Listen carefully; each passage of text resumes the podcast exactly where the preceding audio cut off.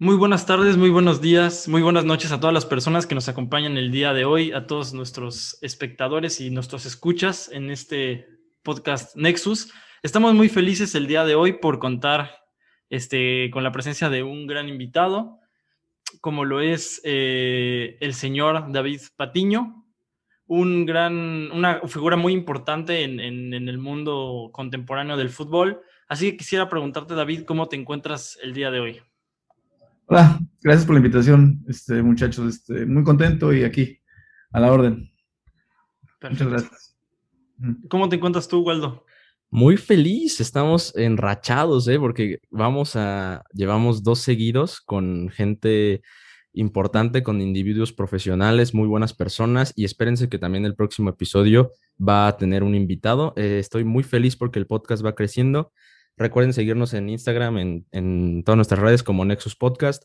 Y pues nada, a darle, a empezar con, por, con esta, pues sí, leyenda del fútbol mexicano, que nada más para introducir, jugaste en, en Pachuca, en Monterrey, en Pumas, fuiste seleccionado nacional, dirigiste a muchísimos equipos, Morelia, eh, Venados, Atlante, Pumas, hace poco a, los Dorados de Sinaloa. Fuiste de esa generación que quedó subcampeón en la Copa América eres realmente una, una auténtica leyenda del fútbol mexicano. Entonces, ¿cómo, cómo primero, cómo, cómo ves tu carrera? ¿Qué, ¿Qué piensas de tus logros? Porque es admirable.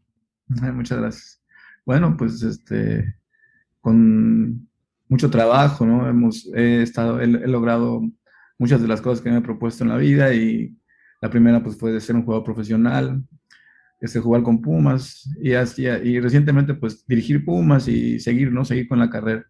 Pero son pues momentos de una vida pues de mucho trabajo y de una y de mucha dedicación a algo en particular, ¿no? Sí, claro.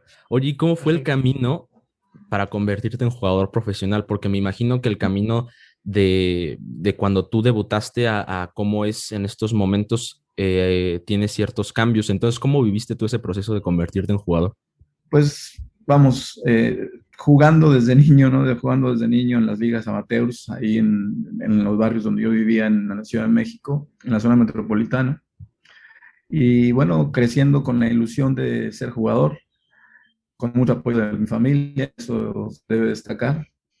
Eh, entonces, cuando hubo, bueno, siempre jugué en las ligas amateurs y en el circuito de los niños de mi edad, de todo México, de todo México pues este, compitiendo constantemente, midiendo tus posibilidades, hasta que cuando salí de la secundaria se, se dio la oportunidad de irme a probar a un equipo, en este caso fue a Pumas, este, y ya me conocían porque ellos constantemente estaban viendo a jugadores en, en las ligas amateurs de, de, ese entonces, como la Liga Satélite o la Liga Interclubes, que era donde yo jugaba y ya me tenían visualizado, entonces me invitaron a probarme y me quedé y empecé una carrera profesional desde muy chico, desde los 14 años.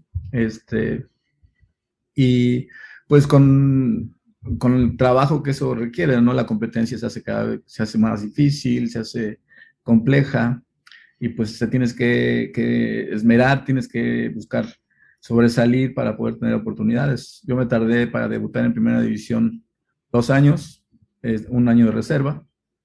Este, luego fui a la, a la, a la pretemporada con el primer equipo, pero no me quedé. Me mandaron a segunda división y, y al tercer año pude, pude debutar en primera división. Tenía yo entonces 17 años. Entonces, pues era otro tiempo, sí, era otro tiempo en Pumas. Era una política que era muy clara en el equipo en ese entonces. Entonces, y, una dirigencia que, sabía mucho, ¿no? que sabía muchísimo. Entonces, eh, tuve esa, fortuna de, estar en esa institución ejemplar para mí y que me dio la oportunidad de, debutar en primera división a temprana edad, pero eso sí, pues el camino fue como de muchos jóvenes, ¿no? Que están jugando y que tienen que sobreponerse a las adversidades y, y competir, competir hasta tener una oportunidad. Claro, me imagino. Pero aún así debutaste muy joven y eso es impresionante. Eh, definitivamente una, una, gran carrera. Eh, Debuté muy joven. En ese entonces en Pumas así era. Los jugadores más destacados debutaban pues muy jóvenes. no, no, creo que ninguno de mi generación haya debutado después de los 18, 19 años. A mí me tocó debutar de 17, yo era el más chico, pero pues me tenían mucha fe mis entrenadores. Entonces, por eso me, pusieron. Aún así, después de debutar para lograr ser titular, pasaron dos años y medio. Es decir, no, no, no se da una cosa de un día para otro. Tienes que batallar, batallar, batallar, batallar. Y en esas batallas, pues muchos se caen y unos y otros seguimos, ¿no? Otros seguimos. Oye, ¿y cómo se da ese proceso de, porque me imagino que, bueno, es bien sabido que es todo, pues, una, una batalla, un proceso de selección muy, muy minucioso para, para que estés contemplado a, debutar. Y luego ya que estás, este, ya que debutaste, ¿cómo se da ese otro proceso de selección para que ya después tengas una, un puesto titular en el equipo? ¿Cómo viviste esas, eso, ese tiempo de, de llegar a ser titular en, en el equipo de Pumas?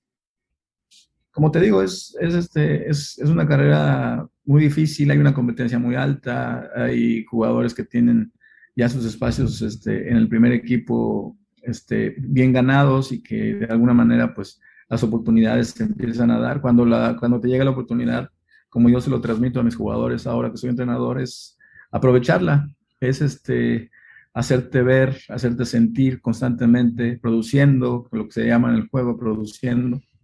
Entonces, así te, empiezan a tomar en cuenta para, para, meterte, porque al final de cuentas lo que quiere el equipo y el entrenador es jugadores que puedan sacar adelante las victorias, ¿no? Y eso te lo da solamente la, la capacidad de producir. Producir, vamos, a ir es defensa, que no, que no te ganen los duelos individuales, que no hagan goles.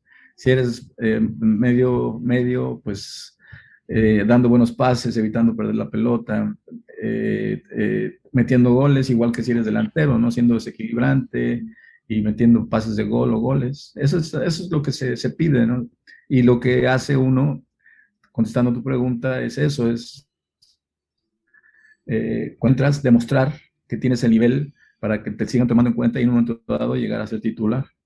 Toma tiempo, no es así tan, tan rápido, no es de un día para otro. Pocos jugadores conozco que, no han hecho así, desde, que sean titulares desde que empiezan. Este, a mí me costó mucho trabajo, pero al final lo fui consiguiendo poco a poco hasta llegar a la selección nacional algunos años después. ¿Y fue muy diferente tu proceso de jugador a... O sea, ¿tu, tu carrera facilitó de alguna manera ya después llegar a ser director técnico o cómo fue por ahí, cómo llegaste a la dirección? Sí, bueno, ya te brincaste con... porque yo, debuté en el 86 y, y empecé a ser director técnico en el 2006. Sí, por supuesto que no es que te facilite ser, ser jugador, ser técnico, ser jugador, este, haber sido jugador profesional. Mm, vamos, la gente de fútbol te conoce porque fuiste jugador, entonces pues te abre la puerta con más facilidad que alguien que no fue jugador. Es la verdad de las cosas. Este, sí, en efecto, si te das cuenta, la mayoría de los entrenadores, eh, no el 100%, pero sí casi todos, pues fueron exjugadores.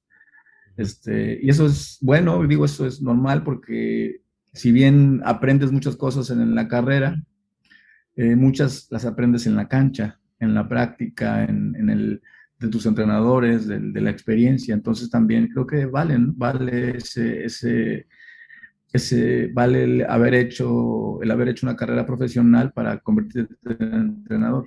No es determinante, pero, pero sí es importante. Y como jugador, ¿a quién crees que fue al director que más le aprendiste? Tuve muy buenos entrenadores. Pumas en ese entonces, eh, regresando a aquellos años, era, era base de selección nacional con jugadores desde el 86 y todo lo que fue el proceso hasta el Mundial 94. Este, todos esos años, Pumas era base de selección nacional. A mí me tocó jugar en selecciones em, de, de, México, donde había de los 11 jugadores, 9, 8 o 9 jugadores que eran, eran de Pumas, exactamente. Y pues lo, lo que te digo, y, los entrenadores, pues ustedes lo vean, el entrenador previo a, el entrenador del Mundial del 86 fue, fue Bora que fue entrenador de Pumas. Luego el que seguía en el orden para ser seleccionador, pero que no se pudo, no se pudo quedar porque se, a México lo castigaron por una trampa que se le detectó a la federación era Mario, Mario Velarde, que había sido auxiliar de, de, de Bora Milutinovic. Él iba a dirigir la, la, las selecciones nacionales, empezando por la olímpica en, las, en las Olimpiadas del, del, 88, pero ya no se pudo por, por, lo que te digo, por el asunto de los cachirules. No sé si ustedes lo conozcan esa historia. Sí, sí, sí. Este, luego hubo una transición, Manuel Aponte tomó la selección un poquito tiempo y luego la federación trajo a Menotti, ahí yo ya era seleccionado nacional. Manuel Aponte fue el primer técnico que me llamó a la selección y luego Menotti también. Pero hubo problemas en la federación y la federación trajo de director técnico después de que Menotti renunció a Miguel Mejía Barón, que, es de Pumas. Este, y luego de Miguel, después de todos los años de éxito que tuvo en selección nacional, el que retomó la selección después de él fue Bora, la, antes de la Bora Nómico otra vez, que fue este, antes de la eliminatoria, en la eliminatoria del Mundial del 98, ¿no? Que al final Bora no llega al Mundial, pero, pero vamos, eh, dirigió a la selección en la eliminatoria. Todo ese proceso lo viví yo, pero lo, que te estoy planteando es eso, es que Pumas era, era este, cantera de jugadores y cantera de entrenadores. Eh, claro. Y a los que yo le aprendí más, pues fueron a mis entrenadores de Pumas, este, empezando por mis entrenadores de fuerzas básicas como, como Memo Vázquez o Rubén Medina, que eran en ese entonces, y los de primera división como Mario Velarde, Miguel Mejía Barón y Tuca, que para mí ellos dos son mis maestros principales, Miguel Mejía Barón y Tuca Ferretti. Entonces, este, entonces eh, vamos, ellos, contestando tu pregunta, son los, los entrenadores más influyentes en mi carrera. Le podría agregar ahí a Javier Aguirre porque Javier fue mi entrenador y fue mi compañero primero en selección. Fuimos rivales como jugadores, pero luego fue mi entrenador en Pachuca en el primer campeonato. Y bueno, también aprendí muchísimo a, Javier. Entonces, eh, son los entrenadores que fueron más influyentes. Tuve muy buenos entrenadores, ¿eh? de todos aprendes. Solo estoy mencionando a los que, por su manera de ser, por su manera de transmitir y por sus conceptos, son los que más, más, más influyen en mi manera de, de, ver y de dirigir este, eh, a un equipo de fútbol. Perfectísimo. Una clase de historia de fútbol también estamos escuchando aquí de, del gran David Patiño. David, eh, bueno, el, tu tocayo, el David podcastero. ah, sí. No, mira, ahorita, ahorita que mencionaste al Tuca Ferretti, este, se me, o sea, se me ocurre que, pues en algunas ocasiones tú tuviste que enfrentarlo como técnico. Entonces quisiera que nos platicaras un poco sobre cómo fue tener a, uno de tus mentores, pero ahora como rival y que son cosas que muchas tú le aprendiste, pero entonces, ¿cómo tienes que enfrentarte a, al que tú consideras que fue uno de tus maestros? Pues con mucho gusto y mucha personalidad. Este, vamos, al final de cuentas, este, diriges un equipo de fútbol y todo se va a definir por la capacidad que tiene ese equipo de, de, de, imponerse, ¿no? Este, sí, me tocó, este, me ha tocado, no solamente con Tuca, sino con otros entrenadores también, pero en este caso me planteas lo de Tuca. Sí, sí me, me, ha tocado eh, enfrentar, enfrentarme como rival, como entrenador a él varias veces. Es, sabe, sé cómo juegan, sé qué hacen, sé cómo, cómo se maneja él con respecto a, al, al, al, al, ambiente, a las situaciones internas de, su equipo. Entonces, este, siempre es muy, muy emocionante y muy difícil porque normalmente él tiene equipos muy poderosos, con jugadores muy buenos. Pero a manera de anécdota, en, en, las, en la temporada 2019, en la apertura 2018, perdón, con Pumas, siendo yo director técnico de Pumas, llegamos a semifinal, a cuartos de final contra Tigres, este, con pocas posibilidades de ganar, porque pues, Tigres es el equipo más fuerte del país, este, hombre por hombre. Y afortunadamente le pudimos ganar, lo pudimos eliminar para acceder a semifinales. Este, y bueno, Tuca siempre ha sido un caballero en todos sentidos. Obviamente la competencia, pues somos rivales, pero después nos damos un abrazo y nos deseamos suerte. Entonces, este, siempre se aprende mucho. Y esa eliminación, cómo llegó justo en el momento justo, ¿no? Porque ya había varios, varios eh, partidos que ya veníamos cayendo frente, hablo en plural, en plural, perdón, que se venía cayendo este, el equipo frente a Tigres, entonces fue, fue este... Sí, sí, había históricamente en los años anteriores en las liguillas habíamos perdido con Tigres cuando Paco Palencia era el técnico, en la primera y en, eh, la primera de, Paco y por ahí alguna otra, la verdad no me acuerdo bien, pero sí, Sí, este Tigre siempre es muy difícil, muy, muy difícil. Pues es un equipazo, imagínate. Sí.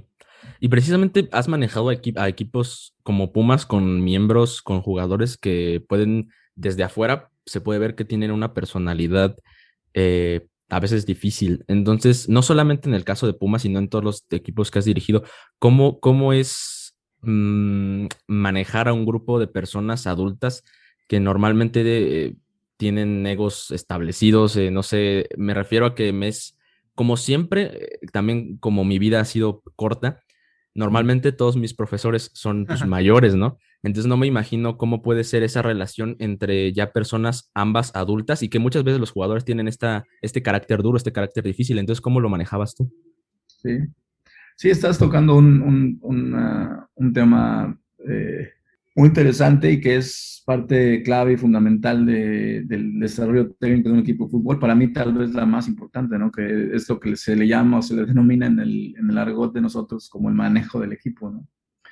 Eh, y en efecto, es la parte más difícil, es, es este, poder este, pues, negociar con cada uno de los jugadores este, los términos del, de las, de las, este, del reglamento interno, este, obviamente del, compromiso de cada uno en pos de los, del bien común. Vamos, son situaciones bien complicadas, bien difíciles, porque al final de cuentas, si lo planteas muy bien, son son jugadores de muy alto nivel que tienen contratos muy importantes y que tienen intereses que son individuales. Entonces, uno tiene que, este, tiene que saber eh, jugar con esa, esa dicotomía ¿no? de, intereses personales e intereses de equipo y esperar la, convencer, por supuesto, a los jugadores, pero esperar que también eh, ponga, que pongan ellos de su parte para conseguir este, esa buena fe, ¿no? esa buena voluntad de, priorizar los, los, objetivos comunes a los individuales, entendiendo que los individuales llegan si los comunes llegan.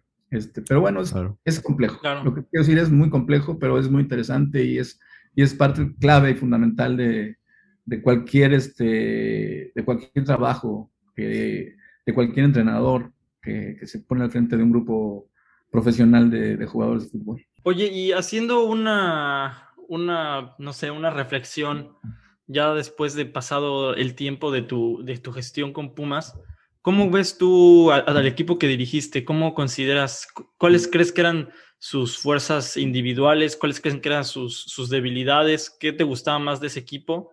¿Cómo, cómo, cómo lo evalúas ya un poco a la distancia? Fue un, fue un, fue un año un poquito más de un año y medio, este, para mí en lo personal, mágico, ¿no? Eh, encontré a Pumas cuando lo empecé a dirigir en el último lugar general, en una caída libre muy fuerte, muy, muy fuerte, eh, con, en una crisis, este, incluso este, económica. económica, en una crisis, eh, y yo, bueno, fuera del equipo en ese momento, este, pero yo me habían este, ofrecido en, ese entonces dirigí fuerzas básicas. Este, y bueno, en, esa misma crisis, pues tomé un equipo, te digo, con muchos problemas y sobre todo de confianza, ¿no? De confianza histórica, porque ya tenían algunos años el equipo, pues sin funcionar.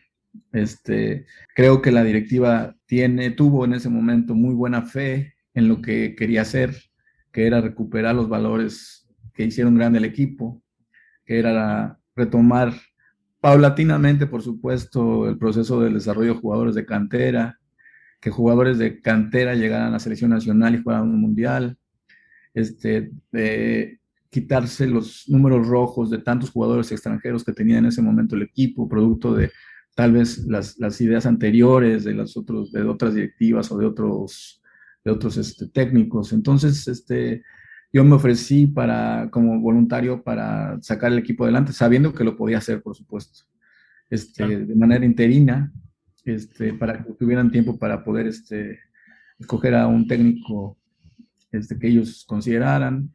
Yo se los planteé que yo sabía cómo hacerlo, porque yo salí de ahí y yo ya entonces, para entonces yo ya tenía mucha experiencia como entrenador. Yo empecé a dirigir desde muchos años antes y bueno, sí con la ilusión grandísima de, regresar a Pumas y de dirigirlo. Entonces, bueno, me, lo, me dieron el equipo de manera interina y los convenció mi trabajo. Les convenció mi trabajo para, para quedarme en el equipo este, a, Rodrigo y, conseguimos todos los objetivos que nos trazamos, excepto uno, que fue ser campeón. Es el único que no conseguimos. El equipo salió de problemas de descenso, se, se reestructuró con dos terceras partes de jugadores de cantera, se mandó, se logró que, se, que convocaran a Chucho Gallardo a la selección para que jugara al Mundial, se logró que debutaran jugadores y que se consolidaran en el equipo, jugadores como, como Alan Mozo, jugadores como Andrés Siniestra, jugadores como Kevin Escamilla, como, como, eh, como Figueroa, como Brian Figueroa, este, que son los que me tocaron a mí, ¿no? Y otros que iban en ese proceso y que lo iban a conseguir, como Alan Mendoza también. Jugadores que te digo que son de cantera, son de, son de cantera y que, y que salieron adelante en ese año Luis Fer Quintana también, que aunque ya había debutado muchos años antes, nunca había tenido oportunidad de ser, este, de ser titular. Incluso Saldívar mismo. Eh, lo que te quiero decir es que se consiguieron todos los objetivos que se trazó la directiva en ese momento.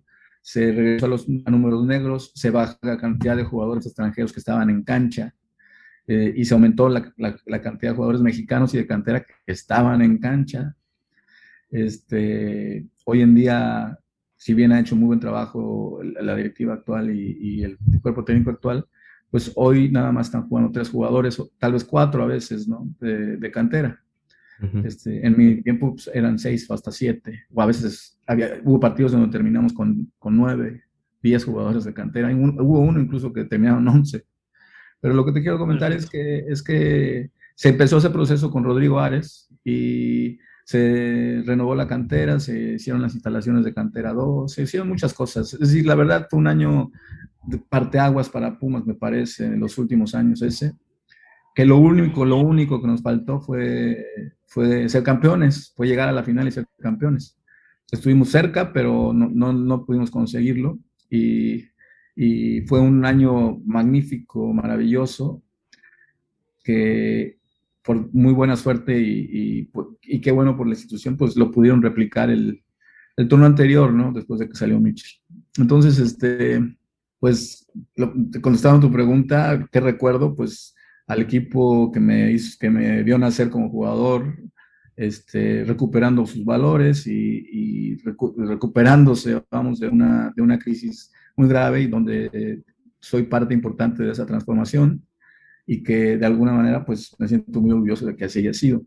Sí, claro, doloroso cuando decide la directiva que no siga, pero, pero eh, todo ese año es un año que si lo revisan en los números que tiene el equipo, se le ganó a Chivas después de 37 años en Guadalajara. dos veces. Eh, dos veces aparte, este, se, se, le ganó a Tijuana después de tres años, se le ganó a Toluca después de no sé cuántos años de no ganar ahí.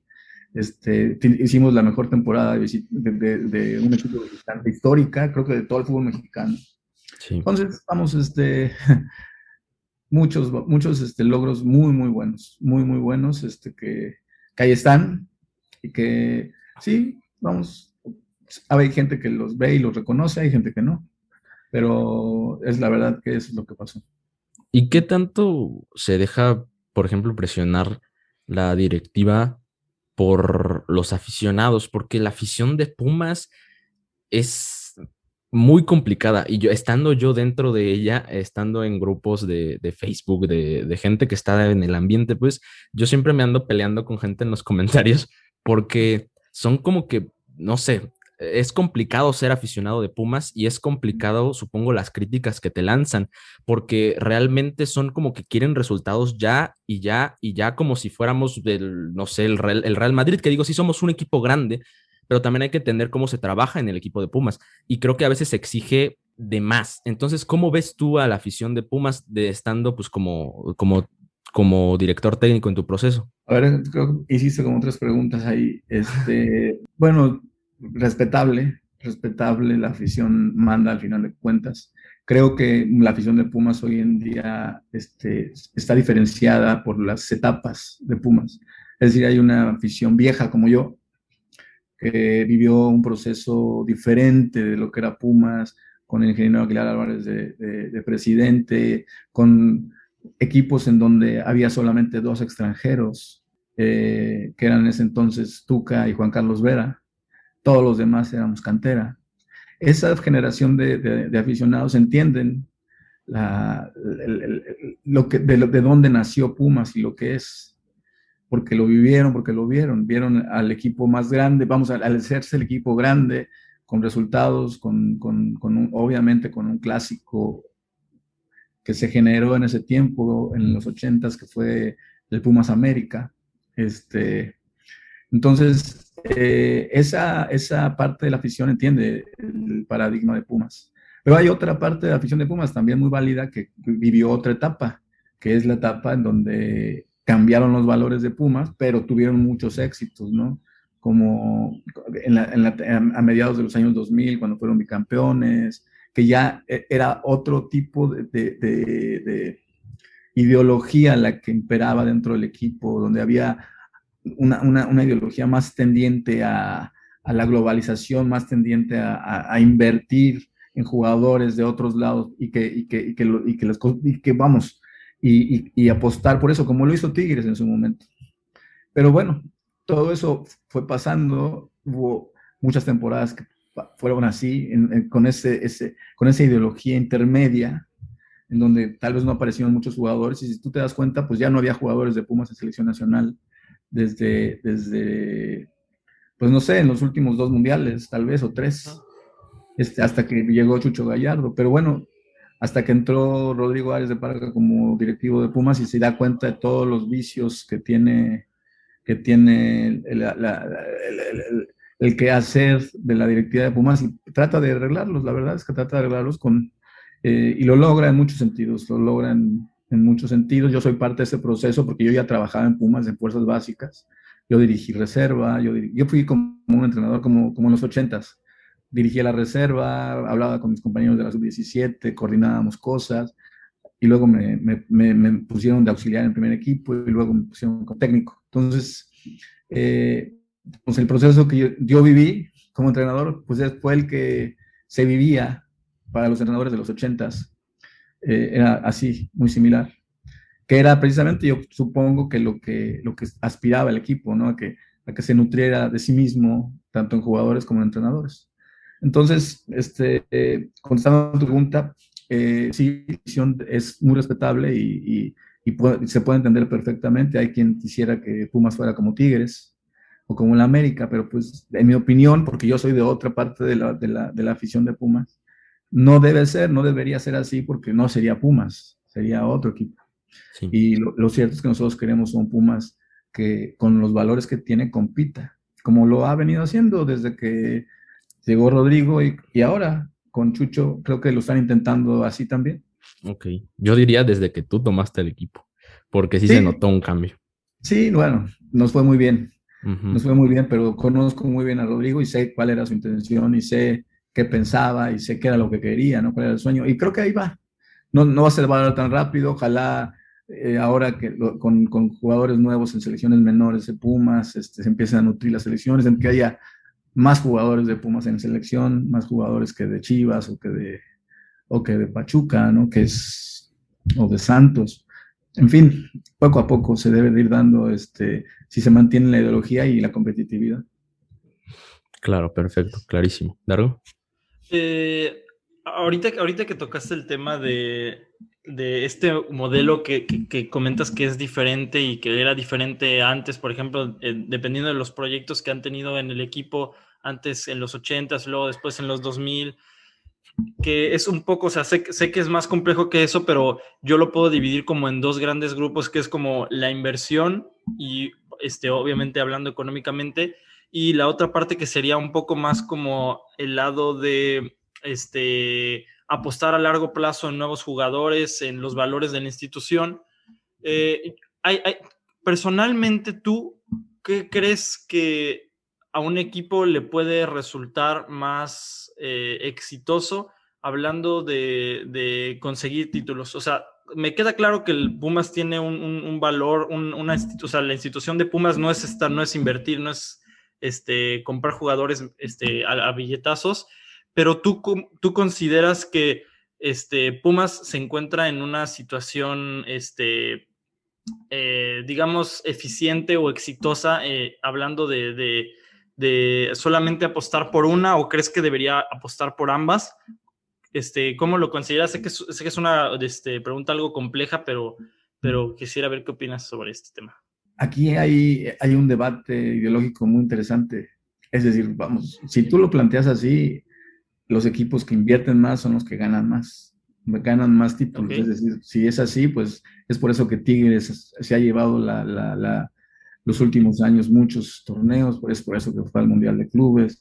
Monterrey, porque gana tantos, este, tantos títulos actualmente? Bueno, también porque es muy poderoso y puede invertir mucho en, en, traer a los mejores jugadores de, de ciertos lugares para, para, para, para, llenar su plantel y los entrenadores también. Es decir, es lo que quieres, ¿no? Es tu identidad. Pumas, de entrada no lo podría hacer porque no tiene presupuesto, pero bueno, pensando que lo pudiera hacer, yo creo que perdería su, su, este, su identidad. Es lo que yo creo pasaría. Entonces, pero lo que te comento es lo siguiente, y tal vez tuviera chance de conseguir títulos de esa manera, pero lo cierto es que los títulos que Pumas consiguió, históricamente los consiguió con otra manera de pensar. Entonces, tal vez la apuesta que yo quisiera o que queríamos o que queremos que mantenga Pumas es lograr mantener su identidad, eh, sacar chavos con hambre y con el talento suficiente para competir contra los grandes presupuestos de, México. Ha habido una situación en Pumas que, tal vez este, está haciendo, está retrasando esa posibilidad. En mi época, todos los jugadores amateurs, todos los más este, destacados, querían ir a Pumas porque en Pumas había oportunidad de jugar.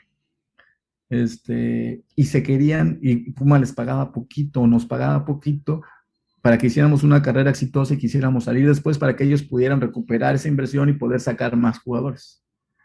Hoy en día, este, otras canteras están ofreciendo esa posibilidad, algunas con éxito, algunas debutando jugadores, algunas no tanto, algunas generando equipos filiales muy, muy poderosos, en fin, este, eh, entonces ya, ya no tiene acceso tal vez de primera mano a los mejores jugadores este, jóvenes del país pero debe, debería buscar hacer un, este, que seguramente lo están haciendo la gente de inteligencia, pero deberían buscar hacer una forma de poder traer al equipo a los jugadores más competitivos del, país, de modo que esos jugadores en la larga puedan competir contra los grandes jugadores caros que llegan al país, como lo hacíamos nosotros en nuestra época. Es decir, si, si llegaba Antonio Carlos Santos a América como una gran estrella, que lo era, pues salía de Pumas un tipo como Beto García, que era un joven y, que tenía la misma calidad que Santos. ¿Me explico? Yo no, Luis García, este, Claudio Suárez, este, Ramírez Perales, todos son de cantera, somos de cantera, ¿no? Este, todos esos, eso es lo que quisiera que ocurriera, de modo que en el, ya, ya en el proceso, pues el equipo se vuelve compacto y competitivo ya no necesite traer jugadores extranjeros. Ahorita los necesita, ahorita, si te has fijado, los delanteros de Pumas de los últimos años, ninguno es mexicano. y, todos, y son muy buenos jugadores, pero son el equipo es muy dependiente porque todavía no, no alcanza a explotar un, chavo que, tome ese lugar, como lo tomó en su momento Hugo Sánchez, eh, Luis Flores, Manuel Negrete, Luis García. Yo mismo, ¿me explico? Sí. Entonces, eh, por eso te digo, la pregunta que tú dices es simple en la contestación. Sí, si quieres ganar más títulos rápido, pues sí, necesitas invertir y tener jugadores y, mientras más inversión, pues más chance, como lo hace Tigres, como lo hace Monterrey, como lo hace América. Pero perderías la parte importante de la, de la identidad del equipo, que fue lo que al final lo hizo grande si, estás dispuesto a sacrificar eso, pues tal vez esa sea la, respuesta. Es que eso ya, ya depende de otras personas. Pero vamos, yo lo que quisiera, te digo, es tener, tener en fuerzas básicas a los mejores de México y que vayan compitiendo contra los mejores del mundo que traen los otros equipos, que es lo que hacíamos en los ochentas. Sí, y al final hasta se siente mejor eh, lograr ganar y decir, miren, aunque no tengo billetazos, estoy ganando con amor, con fútbol puro, ¿no? Y ahora hasta parece que, se está haciendo al revés, dices, el proceso de, impulsar a un joven y luego venderlo más caro, traer otro joven, impulsarlo más caro, venderlo más caro. Y ahora te digo, parece que se hace al revés porque se trae a un extranjero que, no es muy, muy conocido se establece en Pumas y luego se vende más caro y se repite este ciclo. No sé, con Nico Castillo, con Carlos González, ahora con Dineno, es muy similar, pero invertido, ¿no? Sí, sí, bueno, evidentemente sí. Y esas son buenas selecciones de jugadores. Claro que lo que quisiéramos es que fueran canteranos la mayoría. Y en este caso no, ¿verdad? Por ejemplo, Pumas en estos años ha, traído varios jugadores jóvenes que son buenos, ¿no? Como el chico el defensa central zurdito este que, está jugando ahorita. Johan Vázquez. Johan Vázquez de Monterrey. El chico que estaba de lateral izquierdo el torneo anterior que venía de Chivas. Sí, este, Mayorga. Mayorga. Este, en fin, muchos jugadores así, varios jugadores así que son buenos prospectos y que de alguna manera pues el Tino lo tuvo Pumas. Pero bueno, aquí la, la pregunta es, bueno, pero de la cantera, vamos a sacar jugadores de cantera. Y ojalá salgan. Ahorita yo veo posibilidades, veo buenos jugadores, veo chavos ahí que tienen talento y que esperan la oportunidad, ¿no? Ojalá se, se les vaya dando poco a poco. Sí. Y, Muy interesante. Y compartiste, pues, eh, con, con, Ares de, de, Parga, ¿no? Y justamente pasa algo interesante. Al final, cuando ya, ya sales de Pumas, él hace una declaración muy polémica, que seguramente te acuerdas, que dice que en 2021 Pumas ya va a poder traer jugadores de a de veras. Entonces, eso es desconcertante. ¿Cómo, afecta eso a los jugadores? ¿Qué pensaste tú en ese momento? ¿Cómo fue tu relación con él en general? Platícanos. Mi relación con él fue primero de trabajo, siendo yo director técnico del, equipo sub-20 cuando él llegó. Eh, y después, con el tiempo, nos hicimos amigos. Es la verdad de las cosas. Lo conocieron mi amigo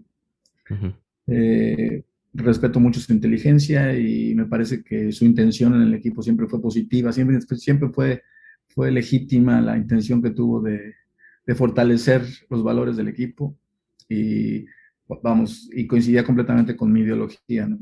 eh, como, como parte de la institución. A veces, seguramente, en declaraciones de este tipo, sin conocerla bien a detalle, sí me acuerdo de ella, pero tal vez no le puse mucha atención, este, hay muchas veces en donde por, por hacer prensa amarilla, algún periodista saca un par de palabras tuyas y la pone en otro contexto o pone algo que dijiste como, como un colofón de una conversación, lo pone como el título de la, de la conversación misma, ¿no? Es decir, este, o simplemente te equivocas. Te equivocas y dices algo que tal vez no piensas o que no quisiste decirlo así o que significaba alguna otra cosa en tu mente. este, pasa ya de eso, porque lo conozco bien a, Rodrigo, no creo que, que, seguramente sí, seguro hubo alguna, alguna este, pues sí, este, controversia con las cosas que él dijo, no solamente esas, sino algunas otras, pero, pero vamos, eh, eh, desde, la, desde el punto de vista eh, integral y conceptual, sé que él lo que quería era eso, era conseguir que Pumas con, con el paradigma que vivió en los ochentas, pues lograra salir adelante. Este, y nos costó trabajo, la verdad de las cosas es que después de que nosotros conseguimos llegar a semifinales, y cuando yo salí, pues el equipo se vino abajo otra vez, este, y pasaron dos años en donde pues hubo muchos, muchas, no, no calificó nunca, en fin, este, es, es, un trabajo interesante. No nada más es el juego mismo, no nada más es, la calidad de los jugadores. Hay, hay ahí un, un, factor que, no, que es intangible, que tiene que ver con el espíritu y con la mentalidad de, de, todo un grupo. Y en, ahorita que estamos mencionando, eh, bueno, que estamos en este tema, tú entonces has tenido la oportunidad de, ser jugador, de ser, este, de ser un futbolista profesional y también has sido director técnico. En el caso de Pumas, estuviste en ambas, este, en ambas partes, por llamarlo así. Eh, personalmente, bueno, me imagino que han de ser circunstancias distintas, eh, momentos distintos, pero a ti, ¿qué, cómo, ¿qué disfrutas más o qué, qué, qué, te gusta más o qué te gusta? Bueno, en el caso de ser este, futbolista, de ser futbolista, que bueno, ya es una etapa que ya pasó, este, ¿Te gustó más ser futbolista? ¿Te está gustando más ser ahora técnico? ¿O cómo ves estos, estos dos roles? Sí, son, son momentos este, diferentes, diferentes completamente, en donde la vocación este, forma parte fundamental de la toma de decisiones en cuanto a te, te vas a dedicar, ¿no? Eh, si tú me preguntas, prefiero jugar. mil veces. Preferiría ser, si, si, si, mi elección fuera ser jugador o entrenador, yo te diría jugador. Al final de cuentas, el juego es lo que te lleva a, de, entrada a jugarlo, a amarlo y a, a, vivirlo, porque dentro de la cancha puedes, puedes hacer muchas cosas que fuera de ella no puedes. No, no te voy a negar que es apasionante también el oficio de ser entrenador. Y yo en lo personal, desde que era jugador, lo sentía. Sentía como que era como que mi vocación siguiente, después de jugar, que iba a ser entrenador. Me gustaban mucho las charlas de café con mis compañeros, hablando de fútbol.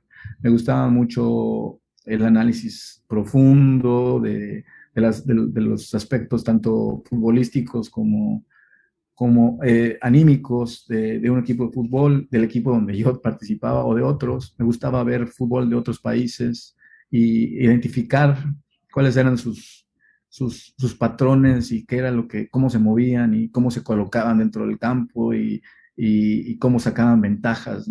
Este, en fin, entonces, contestándote la pregunta, preferiría jugar, pero amo y soy apasionado de mi trabajo como entrenador por todo lo que conlleva.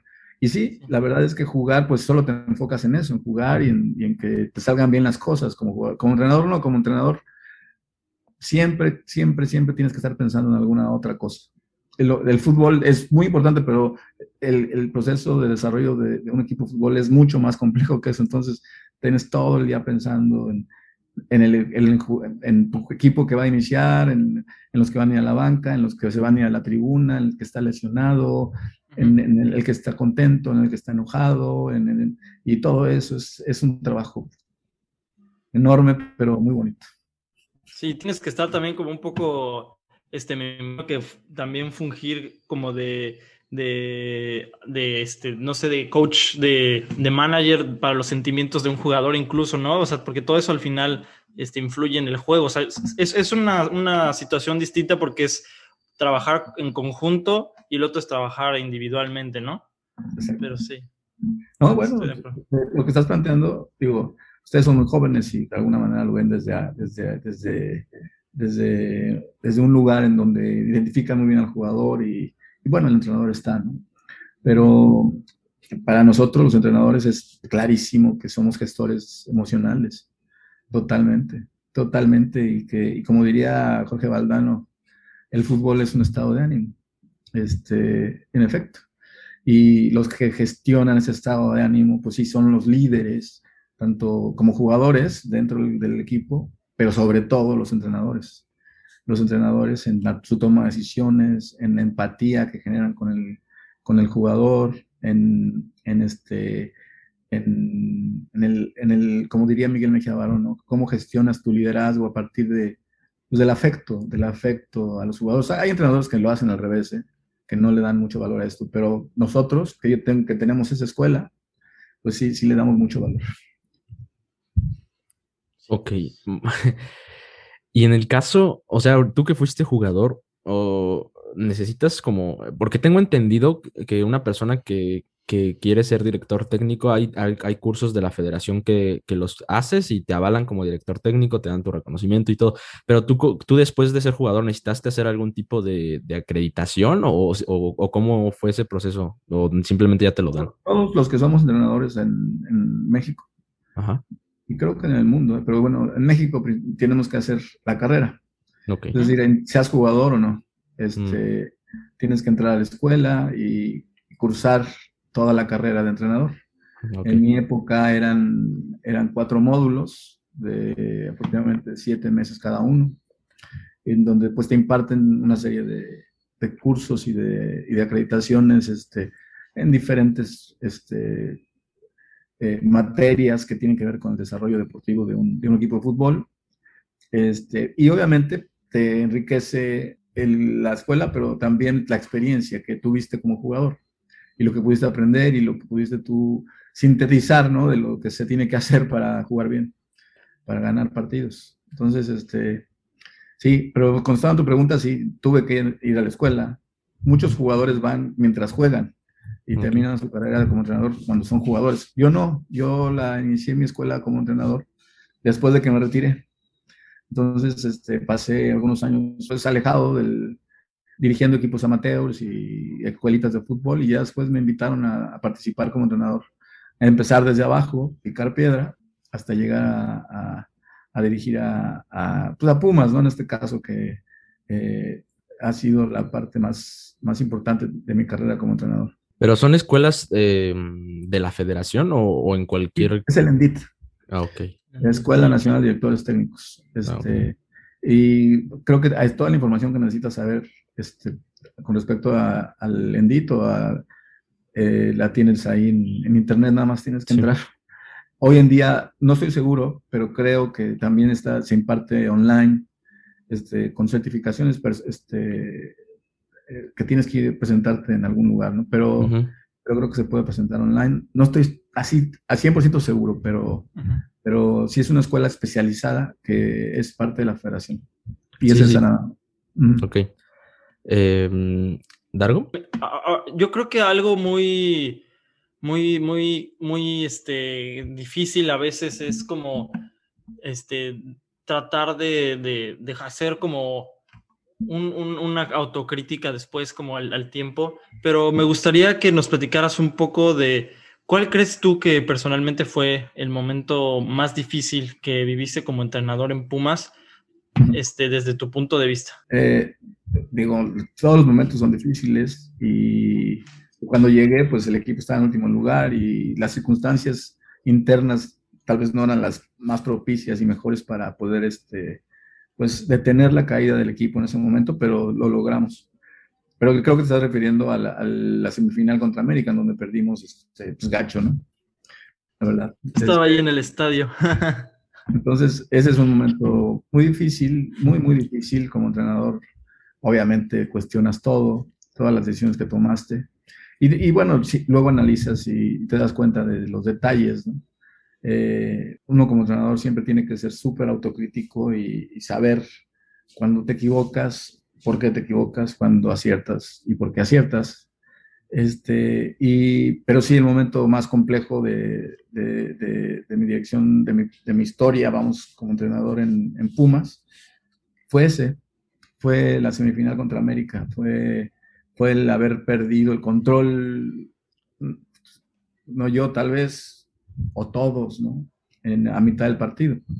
Realmente hay momentos que, eh, detonan una serie de eventos que, que, es como que se van sumando y, de repente ya no los puedes detener en este momento, ¿no? Sí, sí, sí. Por más que lo intentas, tal vez sería muy difícil decirte si me, me, acerté o me equivoqué en alguna situación en particular.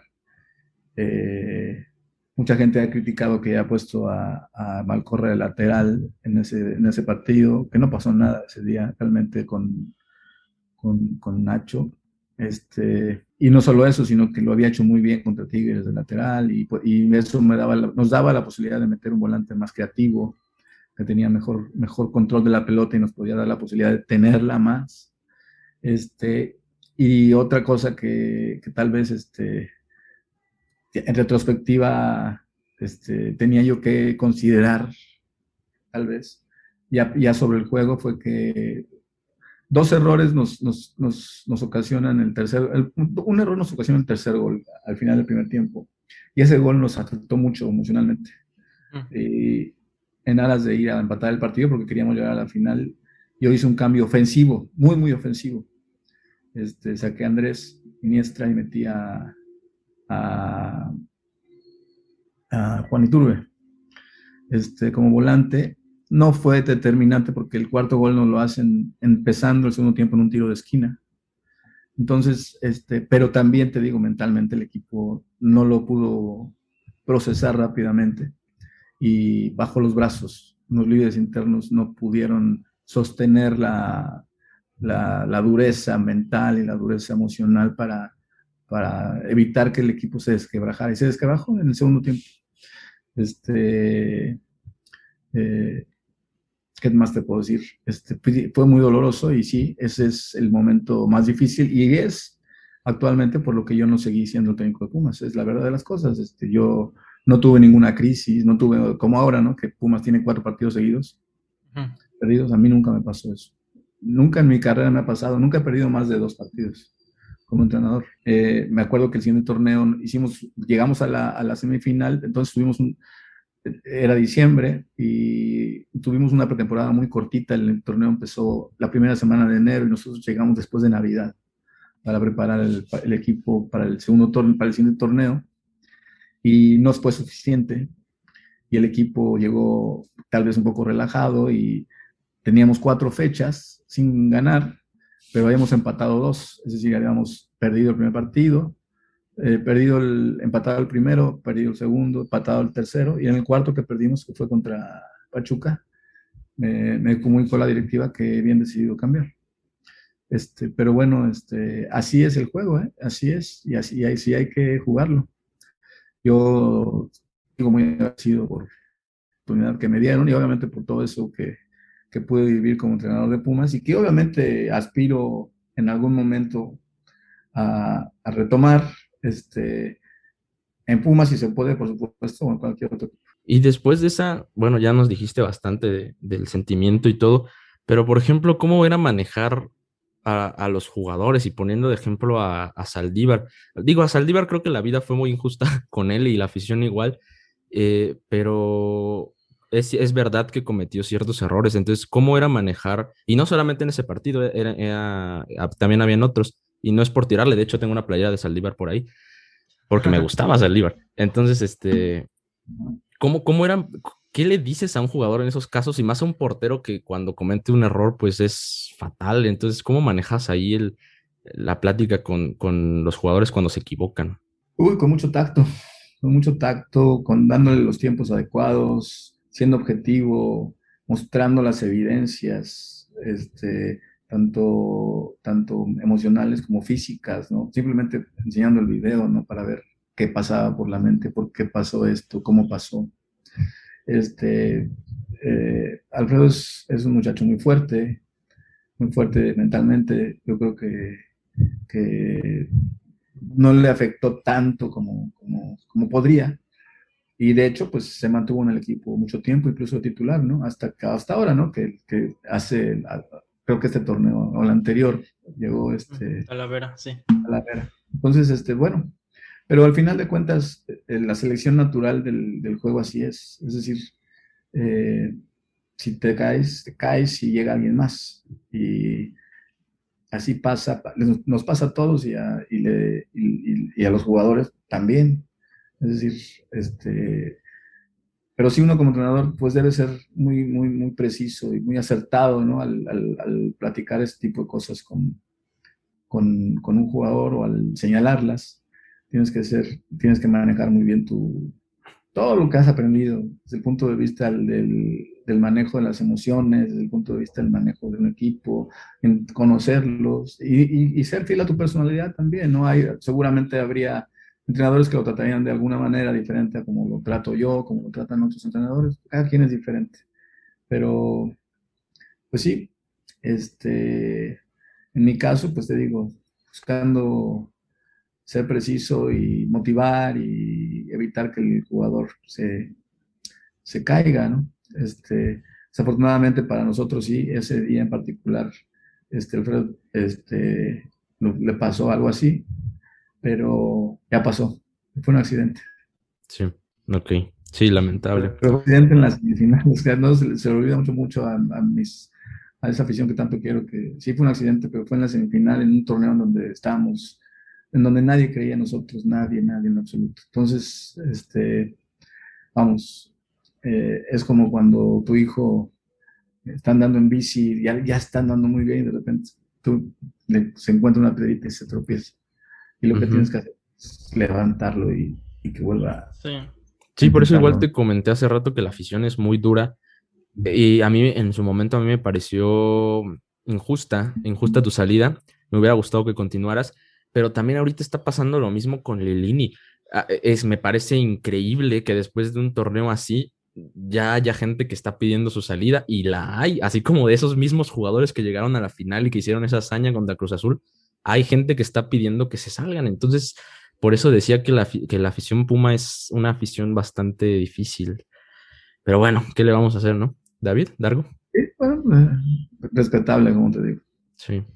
Sí, es, es complicado, ¿no? Porque, bueno, esta, esta frase como popular de que en las buenas cualquiera, pero en las malas no, ahí, ahí no está cualquiera, ¿no?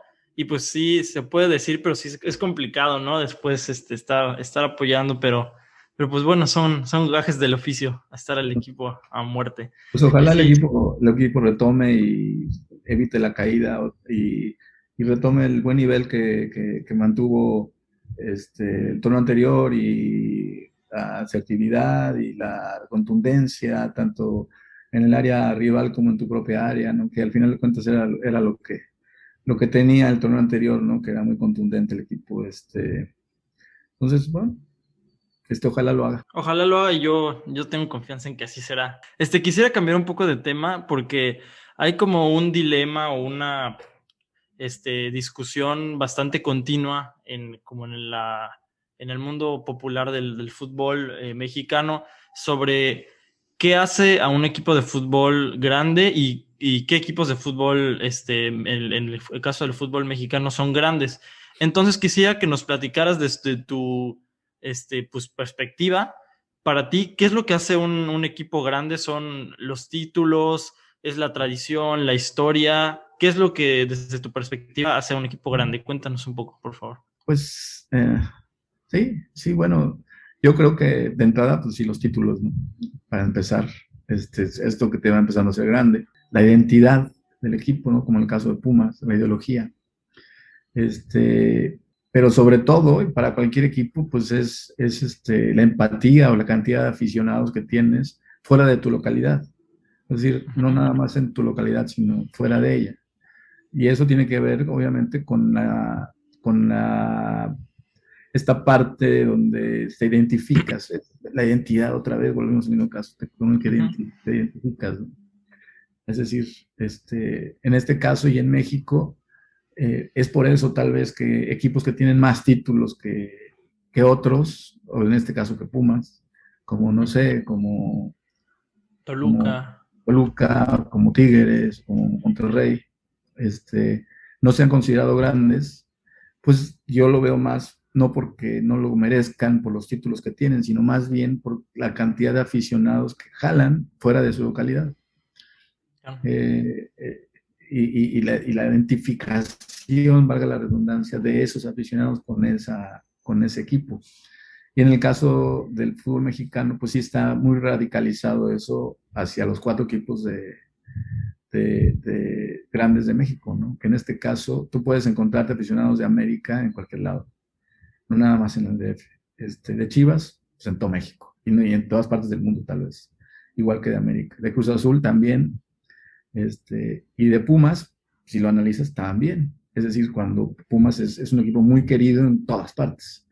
Entonces ya llegas a Baja California y hay una barra ahí local que, que, que, apoya a Pumas, llegas a Los Ángeles y así es, llegas a Chicago y así es. Y, entonces, vamos, incluso me llegan cartas a mí constantemente de, aficionados de Europa, ¿no? Que me piden que tienen una, una estampita de, Pumas o de la selección. es ah, decir, son que, está, que, son aficionados de Pumas y no viven donde está Pumas. Mm, y tal vez a Tigres y a Monterrey y a Toluca, pues les cueste trabajo, más trabajo esa, es, tal vez también por la difusión, puede ser también, este, también tiene, tan, tendría que ver que vivimos en la ciudad más grande del mundo, ¿no? Y hay mucha gente, En fin, pero sí, yo creo que esos son los factores que lo determinan. Es, para mí es los títulos, el primero, la identidad, la ideología el segundo, y la tercera, pues tu arraigo, ¿no? La cantidad de gente que te sigue. ¿Y el descenso también por ahí se podría colar o, o cómo ves por ahí? O sea, no tener algún descenso. Pues sí, puede ser. No, no, no lo había analizado. Este, creo que ninguno, no, no, los, ninguno de los cuatro ha tenido problema de descenso desde que ascendieron. Tigres sí lo tuvo. Tigres, Tigres descendió, ¿no? Descendió en los noventas, pero ascendió al siguiente año. Pero, por ejemplo, en, en, Argentina, tú encuentras fans de River en todas partes, eh, de River Plate, ¿no? O de, o de Boca Juniors. este, en, de Europa, pues te encuentras del Real Madrid pues, en todo el mundo, te encuentras este, del Barcelona en todo el mundo, y no son de Barcelona la gente que le va a esos equipos. Sí, sí, sí, claro, claro. Entonces, entonces vamos, este, eh, y River descendió también. River descendió un torneo. Ah, Sí. interesante. Entonces, este, tal vez no sea un factor. Tal vez, este, yo no sé si se ha considerado Atlante como grande. Este, hay mucha afición de Atlante en todo el país. Y, y Atlante, pues, ha sido un equipo que ha tenido pues, muchos descalabros en ese sentido. Ha tenido descensos y ascensos. ¿no? Ujú. Tuvo un Sí. descenso a finales de los 80 y ascendió y luego fue campeón en el 92. Y luego, obviamente, pues todos los movimientos que ha tenido y sigue y sigue y sigue y sigue habiendo fana- fanaticada de Atlante. ¿Quién sabe? Este, pero no, no creo que sean factores. Ok. Oye, y ahora que mencionaste lo de la, la carta y la postal de los fans de, de Europa, ¿tienes alguna anécdota así, este, porque, o sea, igual, igual como hay personas que, a la que la- así como la afición es crítica, también me imagino que la afición debe de también retribuir un poco, ¿no? A, a tu labor. ¿Tienes alguna anécdota, este, agradable con, con los, con los aficionados de algún regalo o algo así? ¿O Siempre. muchas? Siempre, siempre tengo, tengo anécdotas padrísimas con la afición.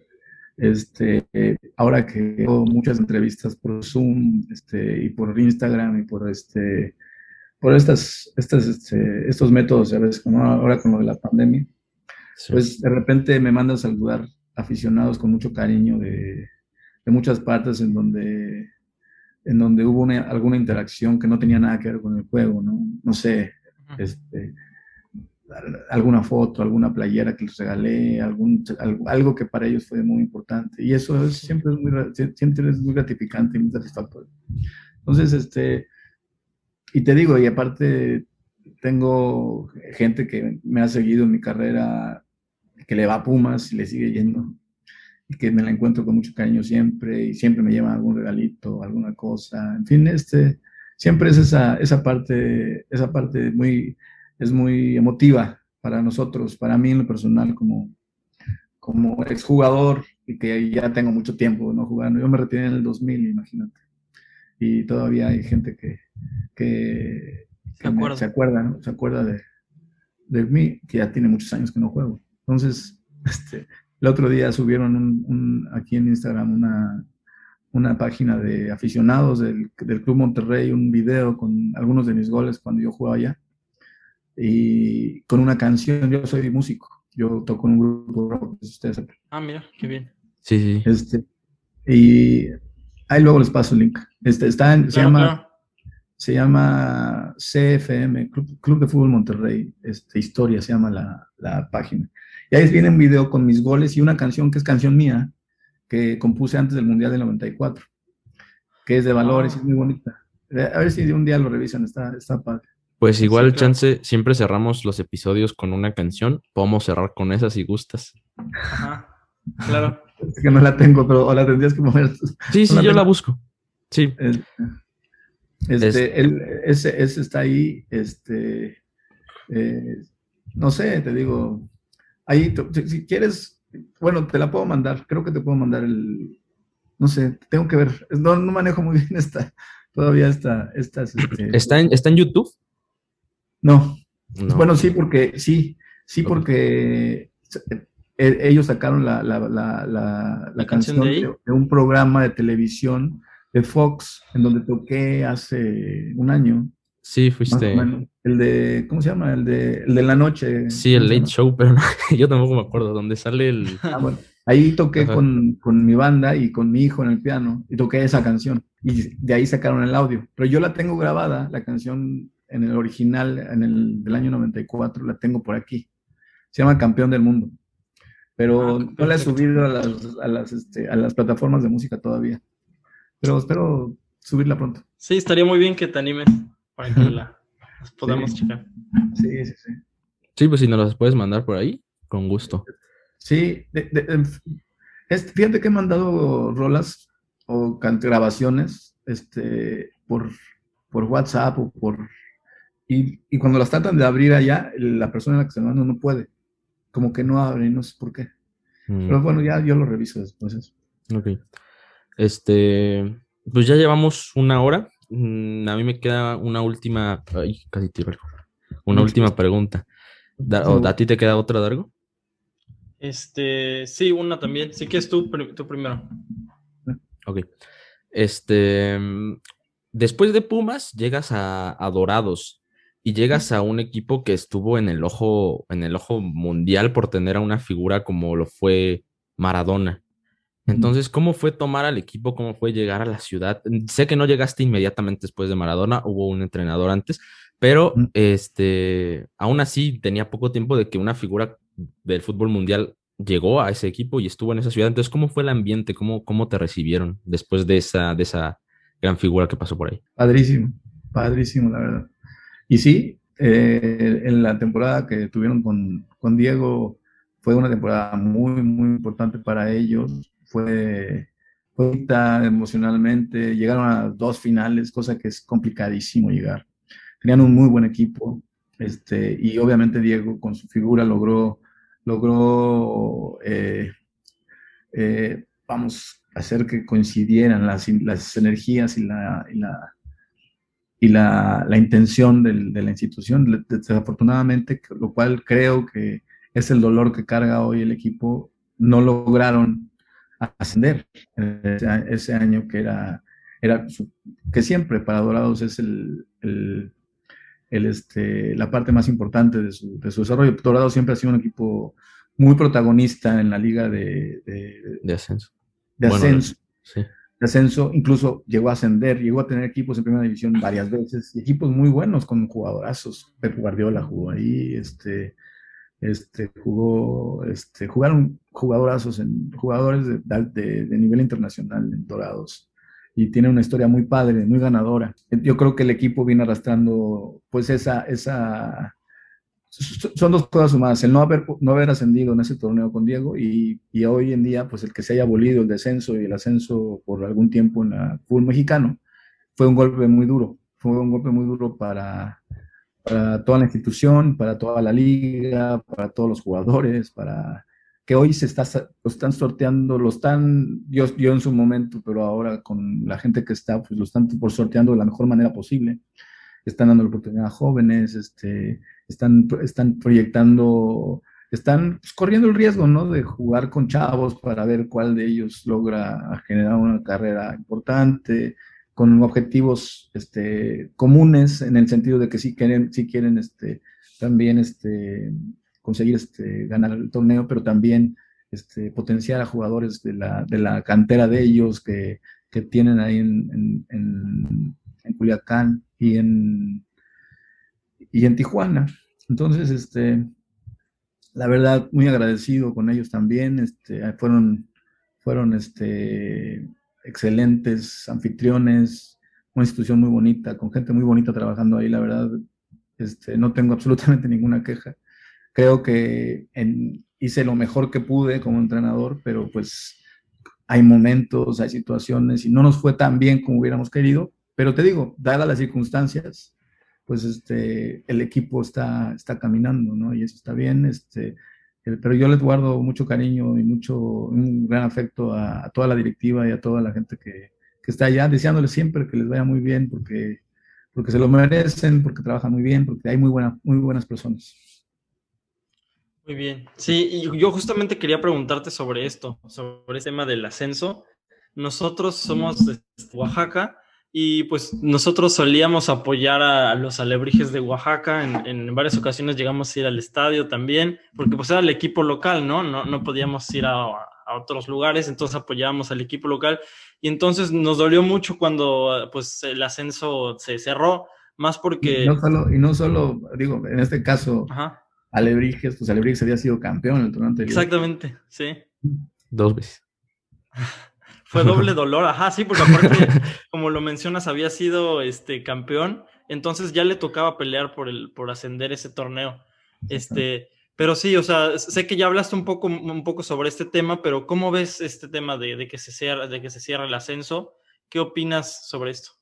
Pues mi opinión desde el punto de vista deportivo es que pues, es malo, muy malo para, para, la competencia y sobre todo para los chavos que, quieren tener un lugar en primera división y que su única manera de acceder a él pues, es ascendiendo, ¿no? Tanto a equipos, aficiones, entrenadores, todos los que participamos de esa parte. A mí me tocó jugar la final de ascenso con los Venados de, de Yucatán el, en 2009. Yo era el técnico de ese equipo y, peleamos un ascenso con Querétaro, este, que perdimos en penales este, ese año y el que ascendió fue Querétaro. Pero siempre la ilusión de esa, de esa liga, pues es esa. El único valor que tenía era ese, era el ascenso. Cuando le quitas el ascenso, pues le tienes que buscar valores, tienes que darle un valor de algo, algo que, puedan, que, por lo cual puedas jugar, ¿no? Y ahorita le está costando trabajo.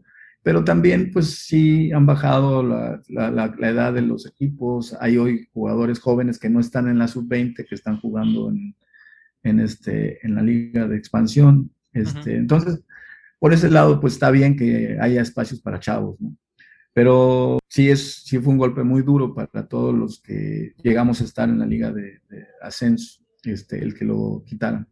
Entiendo los motivos, entiendo las razones, este, que si bien hay una parte en donde se, se, se, busca o se buscó fortalecer la economía de los, de los equipos de, de, la liga de ascenso, pues quién sabe, también debe haber otras, otras, otras razones de interés a las, directivas de primera división que demorar que, que regrese el ascenso. Yo lo que quisiera y que me gustaría que ocurriera es que hubiera empresarios este, aficionados al juego en cada una de las localidades donde se puede jugar en primera división, que, que tuvieran un proyecto sólido, ¿no? que pudiera consolidarse en un futuro en, en un equipo de primera división. Oaxaca lo estaba haciendo muy, muy bien. Este, creo que lo sigue haciendo muy bien ahora. Este, no, ya no. bueno, son gente que, que, estimo y que la gente que está. Entonces espero que les vaya bien. Este, y bueno, y que en un futuro pues haya una liga de ascenso competitiva y que cualquier equipo pudiera llegar a primera división y que pudiera ser este, digno de estar en primera división por las instalaciones que tiene, por por las fuerzas básicas que tiene, por, y por la estructura o infraestructura, ¿no? Tanto este, de, gente como de, canchas y de estadios para, para poder competir en primera división. Sería, sería lo ideal. Sé que en Mérida se va a construir un estadio de primer mundo, este, eso es muy bueno y ojalá te digo, eso se pueda este, capitalizar para que un día ahí haya un equipo de primera división que se gane su lugar.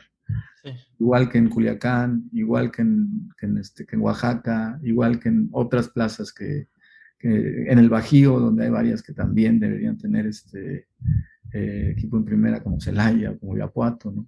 Sí, sí.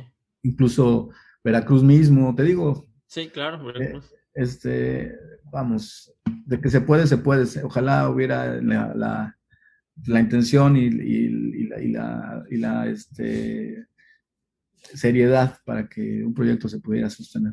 Hace poco, igual a inicios del año, tuvimos aquí a César Villaluz y le preguntamos lo mismo, ¿qué buscas en una, en una liga donde ya no hay ascensos? Y nos dijo que, que buscaba regresar a primera división y que todos los jugadores buscaban regresar a primera división, tal vez no ganando el campeonato, pero sí trayendo, atrayendo pues, a gente de arriba, ¿no? Pero pues, sí, es, un problema. Pero bueno, ya llevamos bastante tiempo, bastante. Una hora con ocho minutos de lo que tengo aquí en mi teléfono que puse.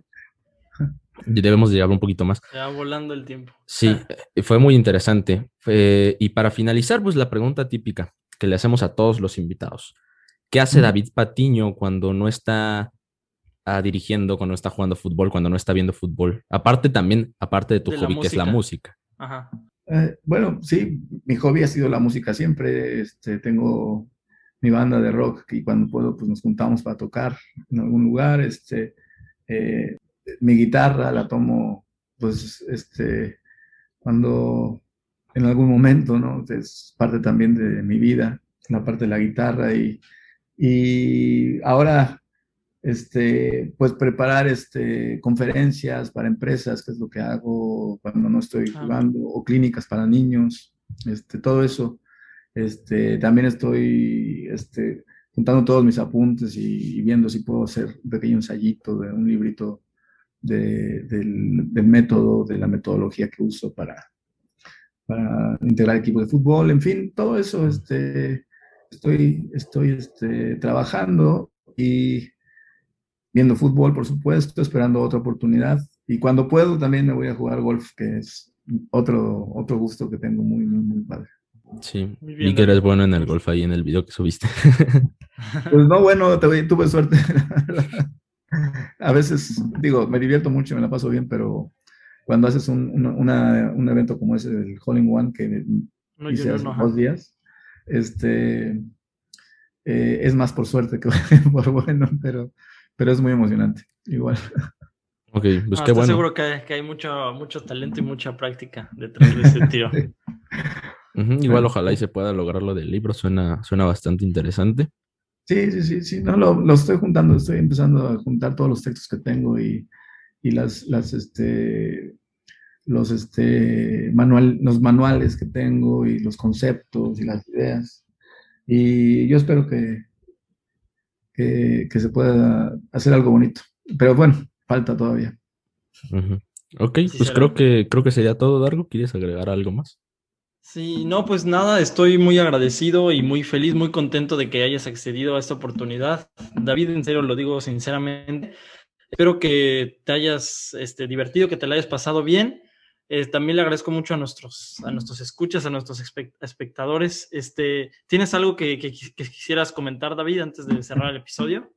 Pues nada, que les agradezco mucho la invitación. Este, me da mucho gusto poder platicar eh, con ustedes y que y la plática estuvo muy amena, muy padre, muy divertida y pues espero haber podido aportar algo de valor para la, charla este y nada más este agradecerles otra vez la invitación. Ok, pues muchas gracias, muchas gracias a ti. Sí, muchísimas gracias. Em, igual como aficionado, digo, si no lo notaste, la traigo bien puesta. Pero pero sí, eh, igual es este, un gusto hablar con alguien tan cercano al club, de, que, que estás metido pues, en la historia de él, tanto jugador como director. Es, es un gusto. Ojalá y puedas regresar al equipo algún día. nos vendría bien. Y, y, pues nada, nada más dinos, si es que no logras conseguir ese, ese audio de tu canción, ¿con qué canción te gustaría cerrar el episodio? Una canción favorita tuya. Mira, siempre pongo esta canción, pero y me gusta muchísimo este hay una canción de un grupo de los ochentas que me gusta mucho y la letra está bonita, se llama este, Solo por hoy. Se llama Solo por hoy de Azul Violeta. Ok. Perfecto. Entonces la buscamos y la estaremos ya poniendo cuando editamos este bello episodio. Pero pues sin más que decir, síganos en nuestras redes, ahí se van a estar subiendo clips, pequeños clips de este video y el podcast de este podcast y el podcast completo pues lo pueden seguir, ya saben que en Spotify y en Apple Podcast o en cualquier sistema de podcast que escuchen podcast. Así que esto ha sido todo, nos despedimos, un gustazo, reitero David, y nos vemos el próximo martes. Adiós. Gracias.